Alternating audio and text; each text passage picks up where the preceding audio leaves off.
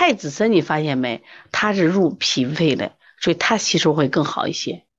单独吃点桂圆肉更好一点吧，可以啊。就是你看这个太子参呢，它是归呃太子参，可能你你适合，你也许试一下，你把西洋参换成太子参，把西洋参换成太子参，因为西洋参你看嘛，太子参为什么我说特别好？太子参它弱，知道吧？它性温和，性温和。那如果我兰姐，如果你觉着你手脚冰凉，你适合的话，那就没问题，知道吧？你适合你就可以。你觉着喝完以后你很舒服，那就说明你适合。对，如果说你喝完以后你觉得不舒服，那就不对。那我就建议你换成太子参。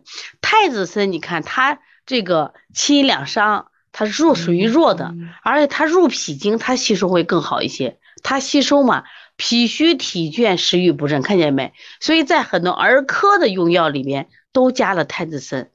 病后虚弱、气阴不足、自汗口渴、肺燥干咳，都用的是太子参，看见了没？太子参治疗肺燥的干咳，治疗病后虚弱、气阴不足，它不是那种，就是程度上比较轻的都可以用。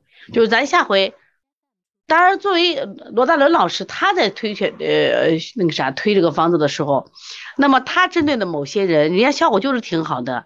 但是为什么我们有的人吃完以后就不舒服呢？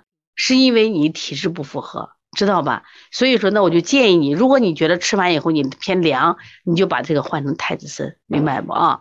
但是通过一个问题，你看罗罗博士呢是一个中医文化的这个宣传者、推广者。也可以是一个中医文化的教育家啊！我也希望大家能成为中医文化的教育家。他呢，就是不断的去讲。他说刚开始他也是就觉着随便讲着玩的呀，讲讲讲讲，哎，人们都越来越喜欢听他讲课。那我们在座的各位，可能你今天的水平可能还达不到那么高度，但是你每天听一节课，你能不能也讲一讲，讲一讲？你也往这个路上靠一靠，要成为中医教育家。中医育儿的教育者，这个为啥呢？其实我们今天中医在整个社会的地位，你高还是低？肯定是很低的。低的原因是，第一个，我们中药的品质确实有问题；第二个，现在的纯中医，医院里哪有纯中医？咱们说一级、二甲医院、三甲医院，包括就正儿八经科班出身的医院里，没有纯中医。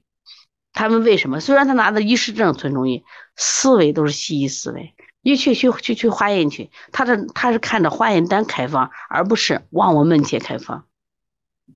因为我见了很多的儿科主任的嘛，就中医儿科主任都说舌苔以后先清三天。你看我们有个中药的方剂里面有个健脾丸，有个健脾丸，健脾丸是啥？就是叫的是就积食脾虚食积。脾虚湿积里边，它是以补为主。为什么？你是脾虚湿积嘛？咋能一见舌苔后就清了？如果这个小孩舌苔白厚三白厚，我才不清呢，我都是健脾呢。但是我们的主任医生说，先清三天，看见了没？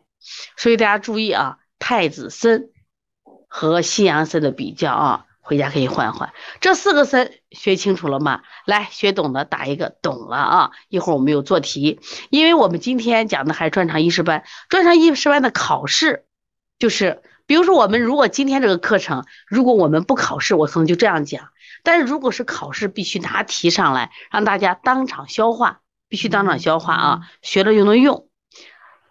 好了，这个我就不说了啊，刚才说了太子参。比较弱啊，但是太子参更适合我们来用。然后呢，这个